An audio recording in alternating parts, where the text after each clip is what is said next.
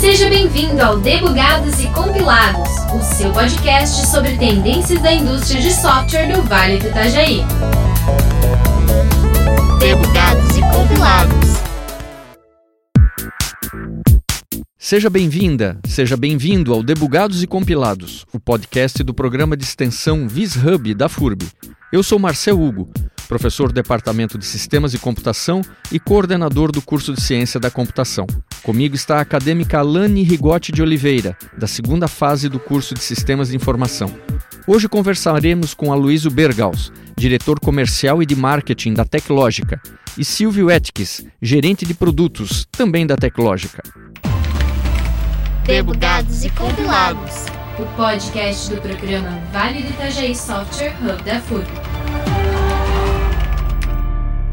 Olá pessoal do Debugados e Compilados, mais uma terça-feira e hoje com Aloísio Arbegaus e Silvio Etques, ambos da Teclógica. Olá Aloísio, tudo bom? Tudo bem, Marcel? Obrigado pelo convite. Satisfatório estar aqui com vocês, falar um pouco sobre a nossa empresa e a nossa gente. Silvio, tudo bem? Tudo bom? Prazer enorme estar com vocês aqui e a gente poder compartilhar umas ideias. Legal. A Luísa está voltando a casa, né? Já se formou aqui em computação. Me formei em computação, tive a alegria de tê-lo como professor de orientação a objetos, né? então, eu estive na FURB, eu me formei em 2004, primeiro semestre de 2004. Mas tive umas passagens bacanas aqui. Peguei a transição da, do Campus 4, né? Quando uhum. Ciência da Computação saiu daqui, foi para o Campus 4. Então, é, nem sabia que não tinha mais o campus lá. Né? o tempo passou, Marcelo. Então... É, o tempo passa rápido e a gente não se dá conta. Muito rápido, muito rápido. Mas estar aqui hoje, rever os, os corredores da FURB, traz sempre uma, um gostinho de, poxa, acho que será que cabe outra, né? e a Teclógica, que é o ambiente de trabalho de vocês? Como é que está a Teclógica hoje? O que está fazendo? A Teclógica é, um, é, é regresso de 1994, né? A Teclógica é uma empresa aí que é, foi aberta naquele movimento de terciarização da década de 90 e, e veio é, trabalhando com serviço em grandes empresas é, e, e, continua com esse movimento, mas também criou uma área de, de produtos que nós chamamos hoje de aplicativos, que é, é que lançou uma plataforma de mobilidade chamada Mobus, é uma abreviação de Mobile Business Solution, e depois embarcou nessa plataforma soluções. A mais conhecida nossa é o Mobus Construção, mas nós também temos o Incontract e o Mobus TV. São plataformas é, que são nuvem e que ajudaram a fortalecer a Teclógica como mais uma opção é, de receita, de processo, de, de profissionais, enfim. Então nós temos hoje é, é uma tecnológica só, mas nós temos a área de serviços que continua atendendo o mercado principalmente de manufatura e a área de produtos com os três produtos, é onde o Mobus Construção é o nosso carro-chefe. É, e aí, é, conjunto com a equipe do Silvio, né, que é o nosso gerente de produtos aí, é que faz acontecer tudo lá, né? Nós estamos mais no âmbito aqui comercial, marketing, fazendo todo esse processo, colocando a bola na, na marca do pênalti, como se diz, né? E aí o Silvio entra com a equipe dele lá de, de implantação e todo o time técnico para para fazer essa, essa transição e deixar o nosso cliente cada vez mais contente. Né? E, e, entre a equipe que desenvolve, a equipe que está cuidando dos produtos e a equipe que cuida dos serviços, hoje a Teclógica está com quantos colaboradores? A Teclógica está mais ou menos com 130 colaboradores, né? sendo é, agora falando em modelo, né, por, por, conta da pandemia aí, um modelo híbrido de trabalho. No entanto, quando nós saímos pré-pandemia, ou durante, né, aquela, aquele 17 de, de março de 2020, né, sabático, que ninguém sabia exatamente o que ia acontecer, mas é, acabamos decidindo, numa reunião de gestores, é, fazer o, o home office, né, é, e nós só voltamos ao modelo híbrido adotado pela empresa dia 2 de janeiro deste ano todo até lá esse processo ficou ainda no home office, né? Aí nós temos assim, falando um pouquinho de história, né, dessa história de, de, de home office ou de modelo. A Teclógica, é, por conta das enchentes de Blumenau, É, ela, Blumenau é famosa por, pela Oktoberfest, mas também tem isso que as pessoas perguntam, né, de vez em quando. Sim, também é conhecida pelas enchentes. Pelas enchentes. E, e os nossos clientes lá, lá do passado, que ainda são, felizmente, grandes clientes, é, eles nos questionavam em algum momento em como nós manteríamos um plano de trabalho ou a empresa funcionando se houvesse um evento desse.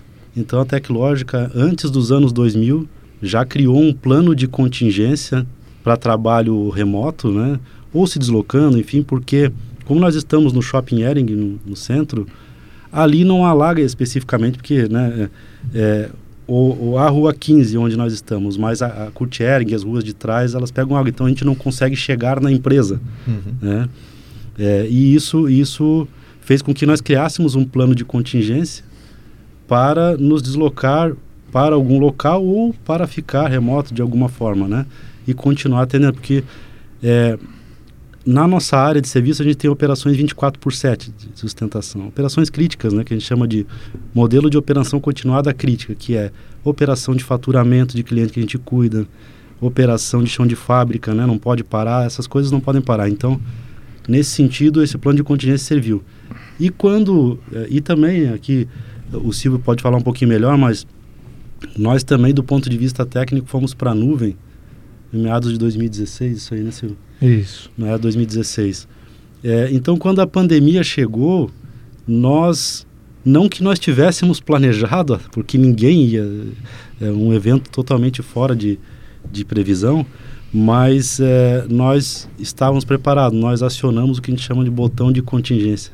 Botão de contingência acionado, vamos fazer, eh, obedecer o plano de contingência, ninguém sabe o que vem pela frente, né? É, e por aí vai. Mas nós acabamos indo para o home office então. Mas nós estávamos, de certa forma, entre aspas, não preparado para a pandemia, mas preparado para fazer um deslocamento de home office. Né? E aí, é, colocado o plano em operação, o que que se descobriu? Que estava certo? Que funcionava? Essa pergunta é, é capciosa. A gente, acho que dá para dá recuperar uns momentos anteriores ainda à pandemia. A gente teve algumas, alguns eventos que nos prepararam para isso, assim como o plano de contingência, era algo que era bem presente. Nós também tínhamos a questão da, de ter experimentado um colaborador remoto em casa é, desde 2015. Então, foi uma questão que a gente é, teve que negociar com diretoria, enfim, um modelo muito diferente. E foi muito diferente. A gente colocou uma TV na sala, uma câmera sobre ela, onde a pessoa entrava remotamente através de um, de um link lá. Debaixo dessa TV tinha um, um PCzinho, um desktop bem antigo, que não servia para nada, e ele suportava aquela câmera e transmitia a imagem para a TV. E ela podia ver as pessoas dentro da sala e nós podíamos ver essa pessoa remotamente. Então era uma forma híbrida de trabalho, talvez sem querer.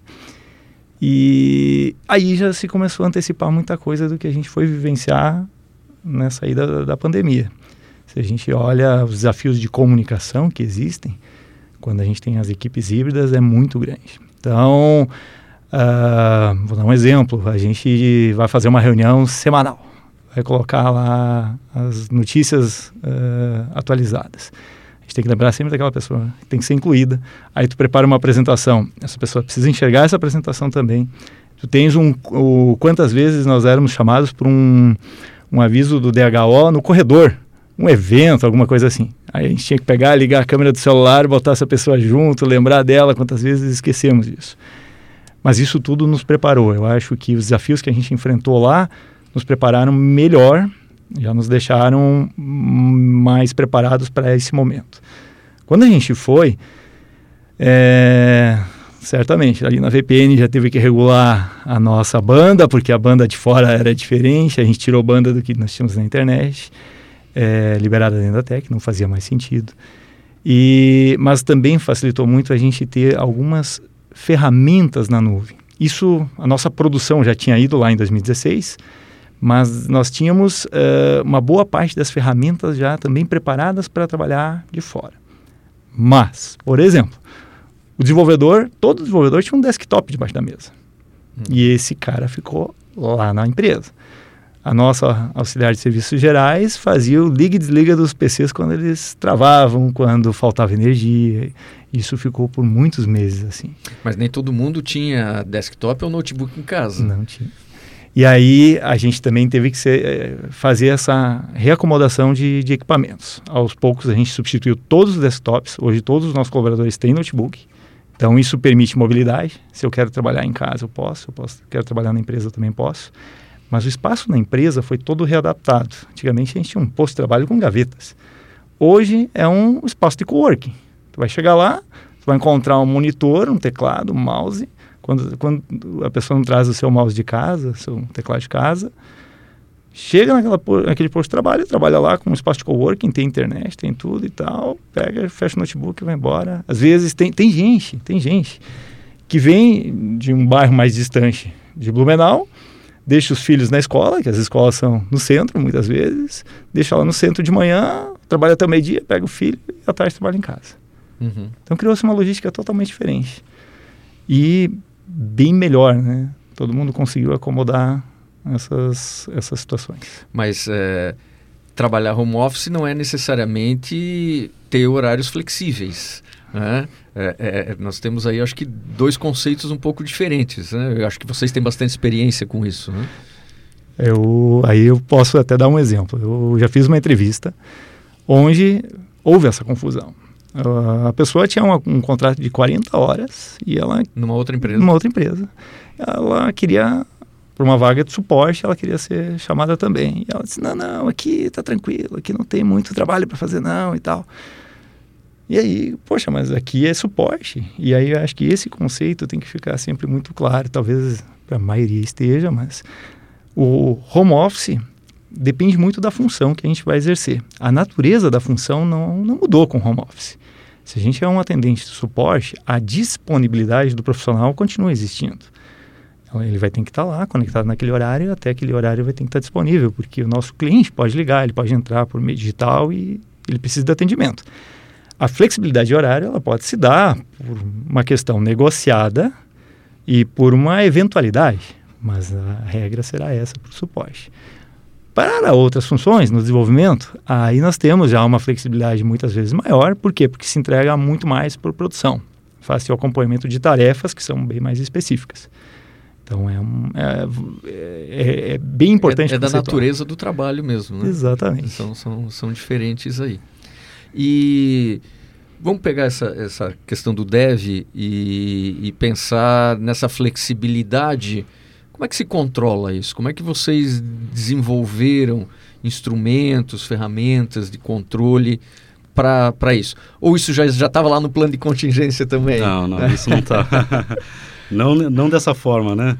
Bom, a gente, a gente já vinha sempre, a Teclógica é muito organizada sobre esse aspecto, assim, eu que estou lá há um pouco mais de 10 anos, é, sempre foi bastante organizado sob o ponto de vista de produtividade, de, de controle até é, bastante financeiro, algumas coisas que chamam a atenção, né? Assim, os nossos gerentes de projetos, eles têm um controle completo de projeto, né? De custo, de uma série de coisas e isso é algo que a Teclógica sempre prezou muito bem porque é parte do sucesso de uma empresa, né? Quer dizer, no final do dia a empresa existe para dar resultado, né?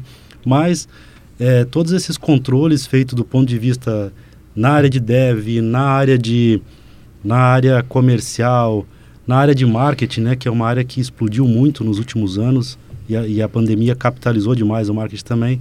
A gente simplesmente adaptou os, os, os indicadores. Antes se falava indicadores, hoje se fala OKRs, né?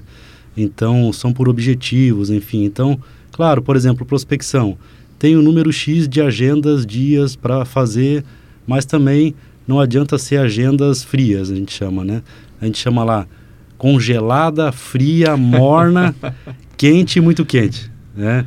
Quer dizer, existe um desejo, um número X que sejam quentes e muito quentes, porque há uma aderência àquilo que o nosso lead, aquele candidato a cliente, espera. Então, é uma adaptação de indicadores que foram sendo feitos durante a pandemia. Nós descontinuamos e contratamos plataformas. Né? Então, por exemplo, nós temos um CRM novo, mais visual, com Kanban, uma série de coisas. Nós temos uma plataforma de engajamento que também capitalizou muito durante a pandemia, essas plataformas de engajamento que a nossa área de gente em gestão sentiu a necessidade de implantar justamente por esse controle remoto, né? Como está meu humor hoje? Como está o humor das, do pessoal da minha equipe? Então, é, eu lembro de, de, de, empresas que eu trabalhei no passado que a gente fa fazia aquela brincadeira da régua, né? Da, da, carinha da régua. Então, você ia lá, chegava na mesa e colocava, acho que hoje ele está de bom humor, né? Uhum. Agora isso está dentro de plataformas, né? Assim, se tu quer dar algum depoimento, alguma coisa, você faz isso. E isso tudo fica é, monitorado pelo gente gestão. Também está ali toda a parte de feedbacks. Nós temos feedbacks por trimestres, 360 agora. Já existia, mas agora na plataforma ele ficou muito mais intuitivo, muito mais fácil. Nós já estamos no terceiro ciclo, né, Silvio, de, de, desse feedback, foi implantado no início do ano. É, e a adesão é, é, é, muito boa, assim, dentro da empresa. E o interesse das pessoas por estarem fazendo isso, por estarem dando esses feedbacks. E, obviamente, né, é, nós temos também na, na, na Teclógica o, o, a participação de lucros e resultados, né, o PPLR, né. É, e é, essa, as métricas individuais têm a ver como, com, os, com os indicadores individuais. Então, assim, tem os corporativos, tem os setoriais, tem os individuais. Nós, nós percebemos, a gente falava sobre isso, o quanto o pessoal se monitora mais nos individuais agora. Então, é, é um desafio, as coisas foram mudando, eu acho que é uma cultura de mudanças, né, Silvio? Eu acho que, é, que, é, que a, a, gente já tem. A única certeza que a gente tem na vida é que as coisas vão mudar, né? Sim. Então nós não podemos sofrer com isso. Na verdade é isso. Mas se sofre dentro do ambiente corporativo, né? Você tira alguém da zona de conforto, fica, sabe, as pessoas, até que elas percebam aquele benefício, que elas trabalhem naquele modelo, elas têm uma resistência. Mas a partir do momento em que se enxerga aquele benefício, poxa, isso aqui eu me redescobri, né? Eu pensava que poderia fazer dessa maneira, poderia é, controlar alguns indicadores e esses eu fico super satisfeito, satisfeito de fazê-lo. A gente acaba é, é, colhendo esses frutos, né? Então nossos resultados realmente estão muito bons. Do ponto de vista técnico, a gente pode acho que ressaltar que a gente tinha uma uma informalidade muito maior de acompanhamento das atividades. Acho que isso é um, é um marco. Quer dizer, a, a pessoa estava ali na tua frente durante aquelas oito horas, tu achava que estava né, tudo correndo. Né? E agora. E se eu sentia necessidade, eu levantava, ia lá, sentava do lado e a gente fazia uma reuniãozinha ali e atrapalhava todo mundo. Né? Essa era a lógica. Hoje a gente já tem um ciclo muito melhor estabelecido de acompanhamento. Isso acaba fazendo com que seja tudo mais previsível, inclusive. É uma forma de organização diferente, na verdade. Talvez a comodidade que tínhamos com o presencial teve que ser transportada para um outro modelo. Então não tinha como, como a gente continuar numa, numa situação assim muito muito informal. Isso, enfim, não, não, não eu preciso falar com todos os colaboradores. Hoje a nossa equipe tem 29, comigo são 30. Então é impossível tu não contactar essa pessoa durante a semana. Não dá para deixar completamente, por mais sênior que a pessoa seja, ela também precisa ter ser escutada. Né? Então, isso é bem, bem importante. É só escutar ou é cutucar também? Ambos. Ali voltando no, né, continuando no assunto do home office, é, apesar da, dos, dos controles, apesar da, ali, de como a, a tecnológica já tinha um plano de contingência e conseguiu se adaptar bem, é, gostaria de saber é, quais desafios vocês ainda enfrentam. Poxa, eu, eu, diria o seguinte, acho que é, eu acho que isso que o Silvio comentou há pouco, né, de você chamar, fazer uma, uma rodinha, fa falar isso, era uma coisa, talvez do ponto de vista de liderança e motivação, é, ele era talvez mais fácil, né? É, para os colaboradores que já estavam antes da pandemia conosco, era um negócio já mais enraizado nesse sentido. Para os novos, com todo o processo de, é, como chama de é, indução, como é que chama de para entrada na empresa? É o, integração, integração, perdão. Com o processo de integração, é, isso foi digitalizado, inclusive. Então, quem, tá, quem é um contratado que está aí, por exemplo, nós temos mais de 30% do nosso time fora de Blumenau, por exemplo. Né? Como, como motiva esse pessoal, como acompanha, como engaja, né? como lidera. Né? Então, todas essas questões, assim, porque tem uma coisa que é do, do ser humano, né? Assim, se ele, se ele sentir assim que pô, eu só sou controlado, mas também não sou ouvido, eu queria dar, expor a minha ideia, é, é, colocar dessa maneira, é, é, é, fica, fica delicado de gerir, fica delicado de liderar. Então, o que se criou, né? Cada gestor criou o seu espaço de conversa semanal, né? Eu tenho com a Carol, por exemplo, a gente faz nas segundas às nove da manhã uma meia horinha. É, com, os, com os gestores que estão abaixo de nós, na estrutura, por exemplo, e eles com os seus liderados. Então, a gente criou uma metodologia que é, que é assim, é pedido do nosso CEO, né? Que assim, tem um espaço na agenda semanal para conversar com os liderados, esse tipo de coisa. É, é, é sistemático É mesmo. sistemático, é, é. é, faz parte, está institucionalizado que o gestor deve conversar com. Deve ter um Isso, espaço para conversar para quem tá- conversar, exatamente. E isso é isso é, é o que alimenta o engajamento, eu diria assim, né? Então é, é muito natural isso já. Lógico que cada cada colaborador que, que entra ele começa a participar, né? Então ele é chamado junto com, com com o pessoal, vamos falar sobre um determinado tema, as coisas vão mudando, contratos de trabalho foram mudando durante a pandemia para acrescentar alguns itens, LGPD entrou em vigor, nós, nós temos um projeto de LGPD, que já tem mais de dois anos, a gente está muito bem adaptado a isso. É, que mais? A gente tem é, mudanças. Bom, equipe, por exemplo, para citar, né? Nos últimos três anos, é, 80% da equipe de prospecção comercial e marketing foi alterada. Por exemplo, no, no caso, falando pela nossa equipe aqui. E os processos continuam os mesmos, não se perderam. Nós temos processos de treinamento muito bem institucionalizados, então as coisas vão, vão andando, né? Então, motivar, liderar é um desafio, pelo menos no meu ponto de vista, é, pós-pandemia, ou se é que ainda estamos ali, né? Eu vou fazer um gancho ainda, ainda nessa linha da, dos desafios. É, quando a gente foi para a pandemia, a gente ganhou um incentivo de uma ajuda de custos bem, bem importante. Isso, sem dúvida, lá atrás foi um motor propulsor para que isso acontecesse, um conforto maior para todos, e isso persiste. Isso são hoje, acho que 80 reais aí que a gente continua contribuindo para todos os colaboradores. E no início do ano, a gente fez uma pesquisa de quando a gente voltou com o trabalho híbrido, remoto, quais colaboradores gostariam de voltar, qual seria o modelo que eles mesmos julgavam melhores para a rotina deles. E aí, claro que houve equipes e há necessidade. Hoje, por exemplo, a gente tem um, um ADM fixo lá sempre, tem uma, um, alguém do suporte interno fixo lá também. Mas, por exemplo, pego a minha equipe, 100% deles se declararam home office e com idas esporádicas para o híbrido ali para fazer. Quer dizer, nem aquele híbrido que diz, não, toda, sei lá, toda quinta-feira todo mundo está aqui. Exatamente. Não, é, é, é pela, pela decisão ou pela necessidade que se coloca. Exatamente. E aí, é, então, isso, esse é o, o, lado, lado legal. Claro que, se a gente vai olhar, a gente tem que olhar sempre para o lado do colaborador. Né? Quando a gente foi para casa também, a gente está mais próximo de um ambiente em casa com interferências, a gente ter um, um filho, ter, enfim, tem algumas, algumas situações que podem te influenciar de alguma maneira. Por outro lado, é uma aproximação. Então, acho que cabe muito ao colaborador conseguir gerenciar uma, um ambiente de trabalho saudável. Ele consiga conciliar muito bem essa vida familiar, que ele vai ter muito mais próxima, e certamente. Eu posso falar em primeira pessoa, eu aproveito muito mais hoje a minha proximidade com a família do que eu aproveitei nos outros 16 anos de tech. Então isso faz, faz muito bem. Tem também, eu acho, a questão de a gente é, trabalhar sempre bem a segurança da informação. Como desafio, a segurança da informação acho que continua sendo uma coisa importante. Por quê? Porque a gente precisa fazer um trabalho contínuo de conscientização. Eu acho que antes se a gente olhava, a gente tinha como se as pessoas estivessem dentro de um, um cercadinho, de a gente estar fisicamente dentro de um ambiente. Hoje estamos mais longe e isso exige que a gente tenha processos, políticas, o que a Luísa acabou de falar antes, que a gente teve que adaptar políticas internas. Isso foi necessário.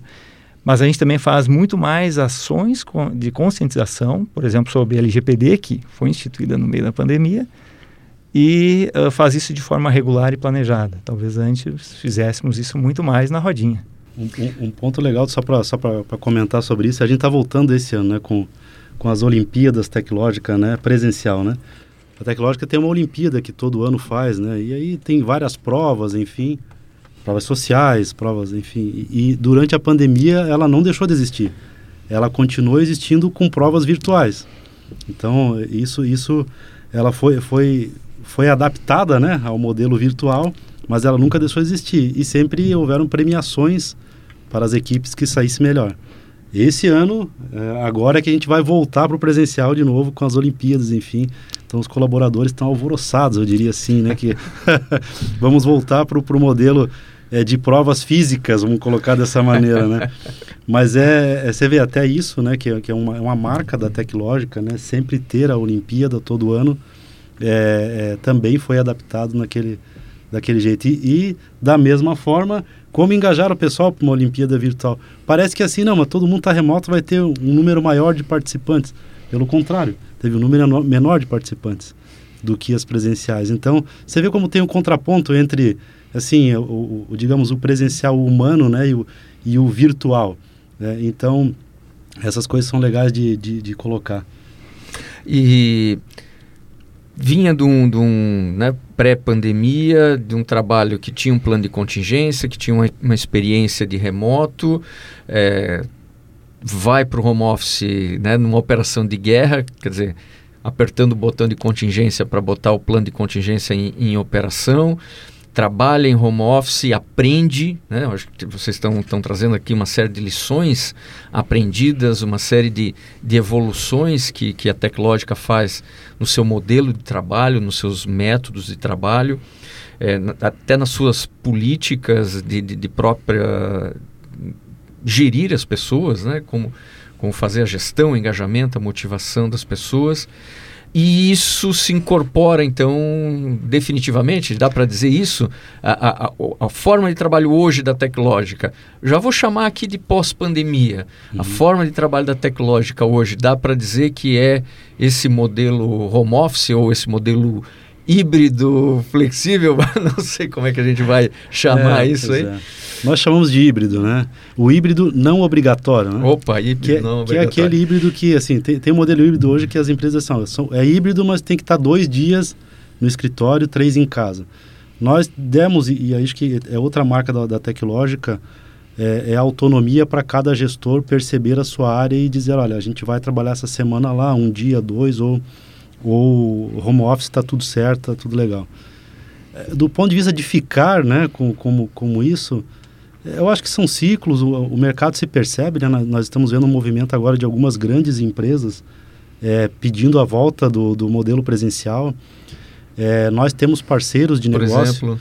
Por exemplo, Google, Amazon, agora Nubank, hoje eu, eu não consegui ler a notícia, mas eu vi, que, eu vi a manchete falando sobre isso. Mas nós temos parceiros comerciais, empresas de tecnologia, que já voltaram 100% presencial por uma questão de negócio, de modelo de negócio, por uma questão de cultura, por algumas percepções, algumas lições aprendidas que, no nosso caso, pelo menos é, pelo que a gente percebe, né, Silvio, pelas pesquisas que foram assim, as pesquisas foram aumentando o número de adeptos do home office ao longo da pandemia, né? Nós fizemos três pesquisas, essas que, que o Silvio comentou assim, de quantas pessoas gostariam de permanecer no home office, um modelo híbrido, enfim. Esse número, na primeira amostragem, era de 55% que iriam ficar no home office. Mais ou menos. Hoje ele é mais de 70%. Então, veja, é a força de trabalho. Tu não pode é, brigar contra isso, né? É, é um número expressivo. Então, é, isso é ouvir o colaborador, entender que ele se sente melhor trabalhando lá.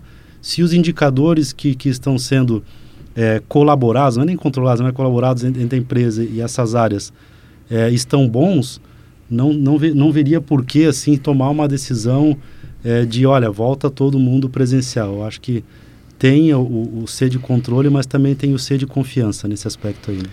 Falando um pouco mais assim sobre o setor mesmo, TI, eu acho que é privilegiado para um modelo de trabalho de negócio remoto. Acho que TI sim tem privilégio, tem desafios. Uh, a gente vai falar do hardware, por exemplo. O hardware, ele não é mágico, né? A gente não consegue teletransportar ele, nem anexar ele por e-mail e mandar ele de um colaborador para outro. Então, a gente tem que ter estratégias, e aí é sempre pensar antecipadamente como a gente resolve isso.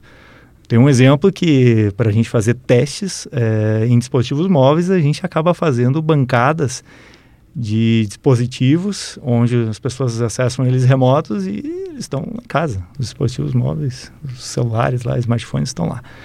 É, mas tem casos de catraca física. Então, esse, esse é um elemento de complexidade. Mas isso não, não é 100% da operação. Esses são alguns pontos que a gente sempre precisa organizar.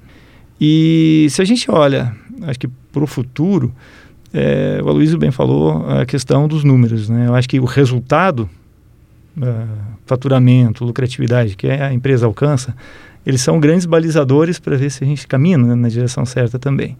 Isso foram indicadores bem importantes nos últimos anos.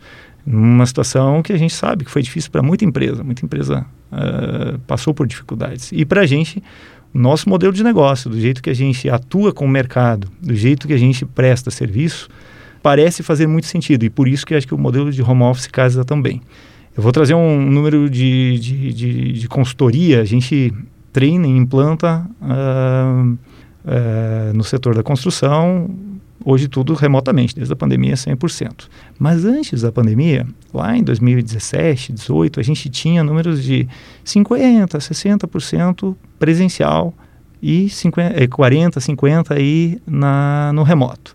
E naquela época a gente fez um trabalho de convencimento, de dizer, olha, é melhor fazer remoto. Só que na época a gente enfrentava muitos problemas. O cliente não acreditava. O cliente não acreditava, ele não tinha infraestrutura, ele não tinha às vezes uma caixinha de som para sair o som do outro lado. Então como é que a gente vai treinar alguém que não escuta a gente? Uh, ele não tinha um ambiente preparado para isso e, e tudo isso, a pandemia foi aquele mergulho no futuro que fez com que a gente respirasse um ar diferente lá na frente, voltasse para o presente de novo. Agora a gente pode falar, mas a gente absorveu aquilo lá no futuro e trouxe para o nosso presente. E hoje, hoje é sem dúvida muito mais performático para o cliente, porque o cliente não fica interrompido durante aquele período inteiro de treinamento. A gente trabalha em implantações de meio período, então de manhã vai ser um cliente, à tarde é outro. Isso é melhor para o cliente e é melhor para a gente, porque a gente também consegue ter uma performance superior com o nosso time de, de consultoria. Então, assim, eu acho que no final uh, acaba sendo uma agregação de bem-estar dos colaboradores, de vontade deles, com um resultado que a empresa também tem. Acho que isso, essa união faz bem. E vocês têm uma cartilha para esse colaborador? Quer dizer, como, como se comportar ou como se preparar é, em, em, em home office? Né? Bom, o, a Luísa falou antes na, na questão da integração. A gente digitalizou esse processo e isso foi. É o avião, né? Levantou voo, a gente está lá apertando parafuso na fuselagem ainda. Né? Faz parte. Uh, a contratação dessa nova plataforma digital foi extremamente importante porque a gente tem trilhas hoje de formação de um colaborador. Então, e a gente continua na preparação desse tipo de material. A gente on the fly, a gente tá continua vivendo vida real. E eu acho que é um processo contínuo de melhoria que a gente vai viver para realmente adaptar ele da melhor maneira. Vou agora trazer para o pessoal mesmo.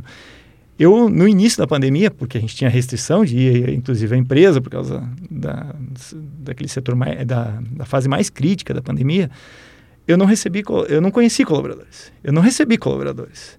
Só o DHO recebeu, entregou a máquina e aconteceu assim. Hoje, esse processo está totalmente diferente já toda toda primeira recepção de colaborador eu vou lá, converso com ele e faço uma imersão dele nesse primeiro dia para que a gente consiga ter uma sintonia. Eu preciso ter essa conexão com o colaborador. Ele precisa acreditar em mim. E ele só vai acreditar em mim se a gente tiver uma, uma aproximação. É, por muitas vezes, se a gente é, já fez um exercício assim, se a gente fecha os olhos, é, já fiz esse exercício com alguns colegas de trabalho, se a gente fecha o olho e pensa na tecnológica, antigamente a gente se teletransporta lá para aquele lugarzinho que a gente sentava. E é um lugar físico. Aí tu pega o colaborador novo que entrou, para onde é que ele se teletransporta? Ele vai para onde? Ele, ele para em que lugar, na verdade? E aí ele, ele vai ter que se teletransportar lá para o quinto andar do Shopping Ering, que é lá a nossa sede. Então, uh, essa esse bem-estar aí na, no recebimento passa por essa parte digital, mas a gente nunca vai poder esquecer essa parte humana. Essa parte humana de aproximação, as relações mais fortes estabelecidas são aquelas ainda antes da pandemia. Então a gente vai ter que trilhar novos caminhos para fortalecer essas, essas, esses vínculos pessoais. É, uma coisa que, que o Aloysio falou aqui e que eu percebo nessa fala também do Silvio, acho que é um valor importante da, da empresa que é a confiança. Eu acho que é, é, isso é um, um, tema que vocês podiam explorar um pouquinho aqui, né? É, é há necessidade de ter essa confiança para que esse trabalho é, remoto, para que esse home office flua e, e, de ambas as partes, né? Tanto do colaborador quanto da empresa, né? Dos, dos gestores. Isso. É. Nós temos assim como valores, né? É, compromisso, orientação para resultados, excelência é, e relacionamento. E relacionamento, né? E, e, e aí é que está a confiança e o empoderamento, acho que tem muito a ver com isso também, é justamente estabelecer dentro desse, dessas reuniões o ouvir, né?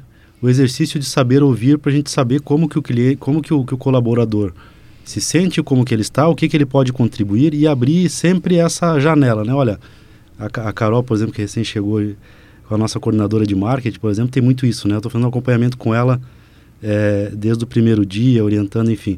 A gente vai criando essa relação de confiança, é, vai estabelecendo períodos em que, em que vai conversando, né? E, e, é sempre a mesma pergunta, tá precisando de alguma coisa? Tu precisa que eu, que eu, que eu faça alguma coisa para ti, que eu busque alguma coisa para ti? Ou seja, é sempre trabalhando em prol do colaborador para que ele se empodere e, e traga o resultado. Então, assim, a relação de confiança tem muito isso, né? Eu me coloco à disposição, você também, a gente se ajuda e o resultado sai. É quando um, quando um dos lados está desbalanceado, o resultado não sai. É, é, é, mais ou menos por aí. Então, então essa é muita conversa, né? Não tem muito como, como ser diferente, especialmente nesse momento em que você contrata alguém, às vezes, né? Como, como a gente está falando aqui, que não viveu os corredores da Teclógica, como o Silvio explicou aqui, é, nem no passado, não sabe para onde se teletransporta, vamos colocar dessa maneira, né? E ao mesmo tempo você tem que fazer uma, uma criar uma relação de confiança. É claro que é, nós temos um processo de entrevistas também para um colaborador entrar na Tecnológica, muito bem acompanhado pela nossa área de gestão. E, já, e, e, e nós, enquanto. Pera, só, isso é tudo remoto, né? Tudo remoto. Tudo remoto. Isso tudo remoto. É, enquanto nós abrimos uma vaga, nós temos que preencher um formulário sobre aquela vaga, o que nós esperamos, qual a característica. Exemplo, você, por exemplo, você vai contratar alguém de prospecção para um trabalho de inbound, de, um, de inbound, você vai receber um lead, qualificar e agendar, é um perfil. Se você fazer com alguém, um, contra, um, um colaborador para um trabalho de outbound, que é pegar uma lista e ligar, exatamente o contrário, é, é, é um trabalho de resiliência muito forte, né? Porque você vai ligar para 100 para um, te dar atenção e fazer um agendamento. É, e como tu cria uma relação de confiança até que a pessoa confie no trabalho que ela está fazendo. Então, assim, é muita conversa explicando que é assim mesmo, tem estatísticas para provar isso e por aí vai. E, e, dando o apoio, né? Poxa, essa semana não consegui agendar nada, hoje não consegui agendar nada. Ok, é, o mercado funciona dessa maneira, às vezes a gente está nos dias em que consegue usar uma abordagem, né? Outros dias, outros dias nem tanto. Então, é, é, é tranquilizando também o colaborador que está chegando de que cada dia é um dia, né? Mas que os resultados vêm se ele persistir, se ele insistir e se ele pedir ajuda. Porque é, é melhor dizer eu não sei. Daí você se, se declarou, olha, eu não sei, mas então é, alguém pode ajudar, pode dar uma orientação. Quando tu não sabe e não fala para ninguém, é complicado, porque o resultado não aparece, sabe? Então o que a gente incentiva é não precisa saber fazer tudo, não sei é bem-vindo, e aí a relação de confiança começa a, a, ficar muito forte. E aí as coisas acontecem. É, aproveitando o gancho, então, para perguntar em relação ao estagiário. É, tem essa mesma integração, mas aí como funciona é, os aspectos legais da contratação? Vocês poderiam falar sobre isso?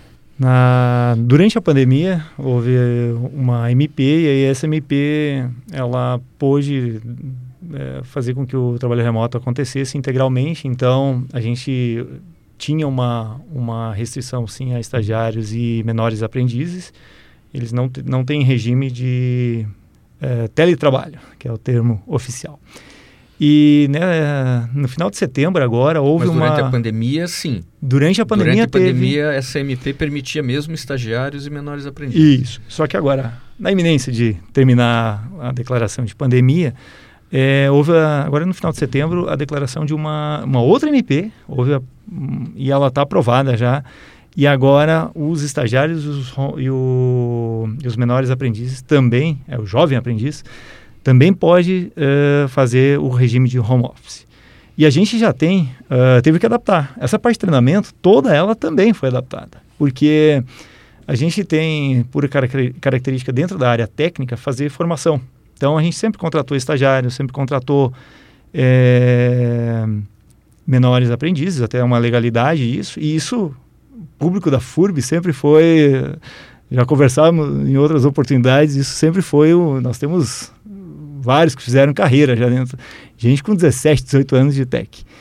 E, e assim, é, a gente teve que adaptar isso também. Por quê? Porque essa pessoa, ela normalmente já chega mais tímida, muitas vezes é a primeira relação de trabalho dela, então ela, ela, tem uma carga de, de ansiedade maior do que um profissional que já viveu uma experiência que já, por mais que tenha sido presencial, não tenha sido remoto, ele já sabe o que, que é, quais são as responsabilidades. E essa é uma pessoa que ela entra num regime diferente. Não vou negar que no início a gente teve sim dificuldades com algumas pessoas e não deu certo em alguns momentos. E agora, nesse momento, a gente já parece que encontrou o tom de como fazer o acompanhamento, esse, essa formalização das coisas a, a própria cadência de integração entre proporcionar que eles entre si se procurem. Porque quem está treinando ali, que é um tutor do, de um desenvolvedor, ele conseguir criar esse elo, criar a relação de confiança que recém falávamos. Então, isso aí é bem interessante. E agora, com a oficialização, melhor ainda. Acho que a MP vem em boa hora. Acho que, de novo, o setor de TI é bem privilegiado, pra, para o home office. E quando a gente trabalha de forma legal agora, nossa, melhor ainda. Então, isso é, é, é, sem dúvida, sempre foi um. O que, que vai acontecer depois da pandemia? Será que a gente vai ficar sem estagiário? E não. É, é, já que estamos falando dessas questões legais, né, de contratação, uma coisa que a gente também começa a escutar com a, com a questão do home office é a, a, alguém que está trabalhando para dois né, ao mesmo tempo, né? ou que está com dois empregos, ou que está com dois contratos. É, é, como é que vocês estão percebendo isso? Se isso preocupa a Tecnológica, os, os, colaboradores de vocês, os colaboradores de vocês, é, vocês percebem essa situação? Legal. Eu vou falar, assim, pelo. Vou separar um pouquinho aqui. Acho que os times técnicos, quando a gente fala de um suporte, que, de novo, a gente volta lá no início do nosso podcast, a gente falando da natureza das, de cada da atividade. É, o suporte é, um, é uma pessoa que vai precisar ficar dedicada lá a receber o cliente, atendê-lo, seja no meio digital, seja uma ligação, mas ele vai precisar ter dedicação a isso. E é uma disponibilidade. Então, não enxergo isso como sendo viável em tempo concorrente um, isso acontecer, porque realmente a dedicação dele é que importa. É, quando a gente fala de trabalhos no desenvolvimento, talvez a gente fala agora no home office disso, mas se a gente for recuperar um pouquinho antes da pandemia, fora de home office, os bicos sempre aconteceram. Então, de uma maneira ou de outra, isso é uma característica, acho que, da, dos times de desenvolvimento em maior, menor grau. Às vezes é, toca-se até um aplicativo por conta, o cara de, de noite trabalha, à tarde chega um pouquinho mais tarde. Sempre aconteceu. É, eu acho que vai muito da questão de um bom senso. É, eu acho que jogo aberto precisa existir. Eu acho que quando o jogo é escondido, fica bem difícil. E daí está começando a, colocar em xeque a confiança, né? E, se o jogo está escondido. Exatamente. E aí a gente vai voltar lá naquele núcleo da produtividade. Se ali está começando a afetar, é, por exemplo, uma impossibilidade de participar de um checkpoint de projeto. Pô, aí começou a ficar difícil. Aí a gente já não tem um espaço, há uma concorrência e a, as obrigações é, se sobrecolocam. Mas, obriga é, por legislação legal, no Brasil não é permitido tu, tu, contratar um colaborador novamente, sendo que ele já tem um contrato de 40 horas. Então isso é proibido. Isso já caiu na nossa mesa de contratações uma vez. O cara queria mais um contrato e já tinha 40 horas. É, mas, eu acho que o Aloysio pode também explorar um pouco esse assunto. É, hoje a gente tem uma abertura do nosso mercado de trabalho de uma forma muito maior. Nós temos mais de 30% da nossa força de trabalho de fora de Blumenau. É, Blumenau, por sua vez, também cede profissionais mundo afora. Tem muita gente que está residindo hoje em Blumenau e presta serviço para fora. Então, uh, querendo ou não, é, quando a gente fala de, da legalidade, se o cara está contratado para fora, a gente não vai encontrar na legislação uma sobreposição, porque não está batendo lei trabalhista exatamente. E, mas eu acho que assim acaba sendo uma relação de, de bom senso. Acho que não pode haver prejuízos para ambas as partes. E isso de uma forma tranquila, bem colocada, e eu acho que sempre transparente. Eu não vejo com problemas, às vezes cargas horárias diferenciadas e tal, talvez sempre ocorreu de uma forma mais informal. É, não sei se a Luiz, tu quer comentar alguma coisa sobre é. o, o mercado globalizado? É, é, a, gente, a gente tem visto assim, se a gente olhar sob o ponto de vista de é, essa relação de confiança, tu comentou, né, Marcel? A gente teve aí, é, por exemplo, gerentes de projeto que, que desde o início, quando vieram trabalhar na Tecnológica, é, já se sabia e deixou isso muito claro que trabalhava um período é, para outra empresa, para um grupo de venture capital, de startups e tal. Mas trabalha para a gente não no modelo seletista, então é, é um acordo, um contrato de trabalho que é, ficou estabelecido que trabalhava de manhã na Teclógica, à tarde ele não trabalhava na Teclógica. Se ele fazia é, outra coisa é porque já foi é, declarado desde o início, mas daí aquela outra parte, entre aspas, não nos interessa, né? Porque interessa o, o que ele está, aquilo que está fechado conosco. Então, mas eu, eu ainda acho que esse é um ponto que precisa amadurecer em termos de mercado ainda, porque se você contrata um profissional e pelo contrato de trabalho ele tenha lá as oito horas diárias contigo, é, ainda que seja fora desse horário, enfim, em que ele possa eventualmente estar fazendo algum trabalho adicional, em termos de produtividade pode ser afetado para o dia seguinte. Enfim, você não sabe muito bem como que isso é, é, impacta. Mas do ponto de vista trabalhista, do ponto de vista é, de contrato de trabalho, o nosso desejo é que quem esteja trabalhando conosco esteja somente conosco, né? E se não está, então que fique claro na entrada para que a gente possa fazer a avaliação, inclusive jurídica, para ver se a gente também não vai ter algum problema futuro, né? Bom, o nosso tempo está voando aqui já, ou já está voado. Passamos já um bom tempo aqui conversando. Considerações finais aí, Silvio, Aloísio, nesse nosso bate-papo?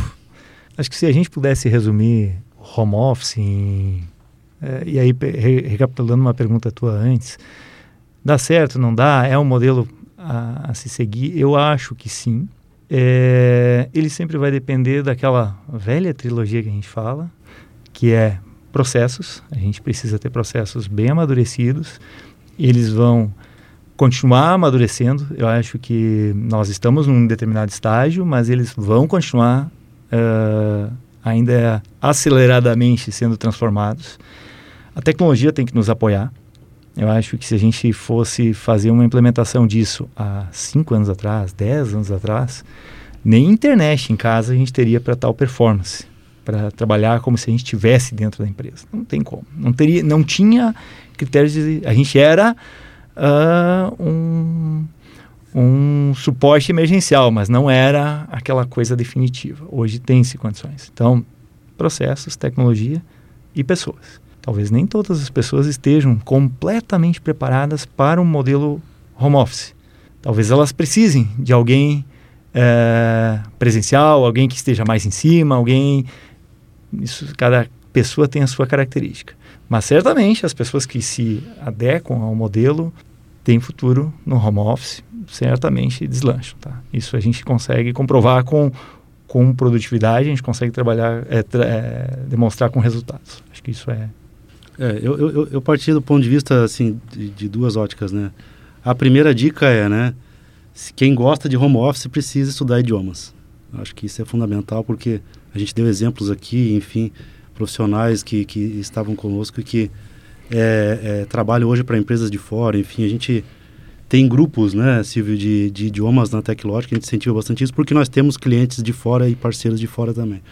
Então, para quem gosta do home office, né, acho que por mais técnico que seja ou seja na posição que tiver, é, precisa é, estudar idiomas, né? E o respeito sempre, né? Porque nós tivemos casos de pessoas que tinham problemas dentro de casa, elas não poderiam estar home office.